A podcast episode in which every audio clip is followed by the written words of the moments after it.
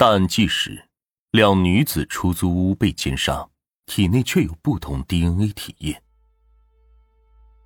二零一三年三月十五日下午，四川省雅安市公安机关接到幺幺零报警，他们打开了一户居民的家，但在家门的背后，他们看到的却是一桩凶案的现场。凶案现场是一个两居的住宅，房门一打开，就能看到小卧室的地上。俯卧着一个被五花大绑的中年女性，报案的男子一眼就认出这是自己打幺幺零电话报警要找的女友艾秋菊。经过民警确认，艾秋菊已经死亡，法医很快就赶到了现场，用手指轻轻的按压了背部皮肤就能够褪色，这就说明这是刚死不久。死者上身衣服完整，下身的短裙被掀翻至腹部。在这套住宅里，被害的不仅是艾秋菊，办案民警在另外一间大卧室的床上又发现了一具尸体。这个尸体是用被子包裹着的，被子盖在身上。掀开被子，看到死在床上的女死者身上穿着一条睡裙，不排除有性侵的可能。在尸检的时候要注意进一步检验。经过辨认，这个被害人名叫做蒋芙蓉，是这套房子的租客。他和小卧室里的死者是同事，两具尸体都是被捆绑着的，捆绑方式相同，这种捆绑并不是一般人能够做到的。警方很吃惊，接着联想到以前捆绑犯人的时候所用的捆绑方式，警方认为知道这种捆绑方式的，要么就是以前在监狱待过的公安民警，要不就是武警当过兵的，第二种是劳改过有前科的人员。第三种可能是有一定爱好或者研究的人，而且这个现场基本没有搏斗过的痕迹，说明作案人是有条不紊的在开展作案。捆绑被害人的方式让警方感觉到凶手是个老练沉着的人。可在小卧室里，痕迹人员在墙壁上发现了一组新刻上去的数字：八五九四幺八，痕迹很新鲜，应该是离案发时间很短刻的。而且可能是用匕首之类的东西刻上去的，这组数字会是凶手留下的吗？但这个凶手谨慎专业，在现场有条不紊，他为什么要留下这么明显的痕迹呢？这组数字又是什么意思呢？经过两名死者的家属确认，两名死者的手机都不见了，一千多元的现金和几张银行卡也都不见了。两个女人被同时杀害在同一地点，凶手的残酷和冷静让人震惊。案发现场在一座很老的居民楼，房间不大，两个卧室加上一个小门厅，房间里是水泥地面。警方在地面上并没有发现什么对破案有帮助的线索。被害人蒋芙蓉刚刚搬来才一个周的时间，所以她的很多东西还非常随意的堆放在房间里。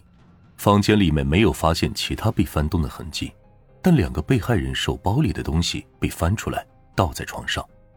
法医在蒋夫人的头发里面发现了一截金项链，通过长度判断，应该只是项链的一半。那么另一半去哪儿了呢？警方仔细勘察了蒋芙蓉被害的卧室，却始终都没有找到。另一名死者艾秋菊在小卧室被发现的。被发现时就躺在小床的旁边，经过勘查，发现丢失的东西有手机、银行卡、金戒指、金项链以及一些现金。就在这个小卧室的靠近床的墙壁上，发现了一串数字：八五九四幺八，痕迹非常新鲜，就像是刚刻上去的。这个数字会是凶手留下的吗？他留下这些数字代表着什么含义呢？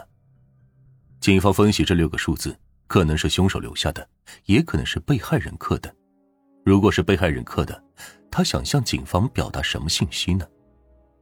警方对这六位数字做了几种推测，可能是银行卡密码、电脑开机密码、QQ 密码、微信号码，也许是电话号码。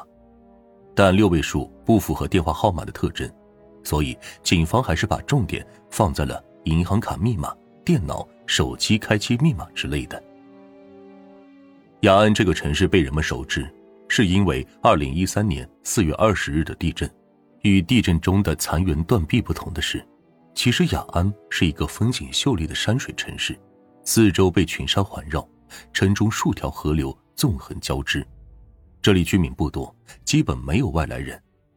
正因为这里相对封闭，所以民风淳朴，生活安逸，犯罪率也是很低。警方一方面要负责案件的侦破，一方面要维护社会的稳定，安抚被害人家属的情绪。两个被害人有很多的共同点。他们都是刚从县里调来雅安市工作不久，他们都离了婚，现在都是单身，都在同一单位工作。大卧室的蒋芙蓉是医生，小卧室的艾秋菊是护士。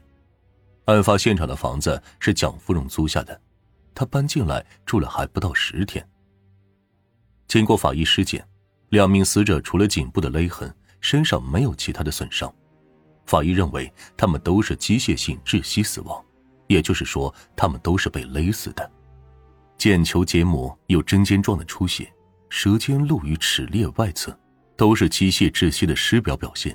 这两名女性的尸检表明，她们都是被尼龙绳勒死的，而且颈部均有两条勒痕。通过分析这两条勒痕，法医推断了凶手行凶时的状态。蒋芙蓉脖子上的两条勒痕，一条颜色深，一条颜色浅，深的一条有生活反应。浅的一条无生活反应，可以推断出深的一条勒死了被害人，浅的一条是死后捆绑造成的，以防没有勒死。艾秋菊脖子上也是两条勒痕，一条颜色深，一条颜色浅，但与蒋芙蓉不同的是，这两条勒痕都有生活反应。警方推断，凶手第一次勒住被害人时颜色浅，应该还能和被害人对话。第二条勒痕比第一条颜色要深得多，而且大部分掩盖了前面的勒痕，应该是最后形成的。这一条就可以置艾某于死地了。法医给出的最后结论是，两人都是在没有防备的情况下，被凶手用尼龙绳从后面突然勒住颈部窒息死亡的。但接下来对现场的分析又让办案民警疑惑了。现场的痕迹表明，凶手。只有一名。现场勘查中，除了被害人的嫌疑外，警方只发现了一种嫌疑人的嫌疑，而在现场提取的指纹经过比对，也是同一个人，而且两名死者的捆绑方式、死亡原因都是一样的，绳子的打结方式也是一致的，应该可以推断是一人所为。但是在办案民警看来，一个人无法完成这次行凶。首先，现场没有打斗的痕迹，两名死者身上除了勒痕，没有其他外伤，这也就说明两名死者被害时几乎没有反抗。两名死者死在不同的房间，凶手是如何控制住他们的？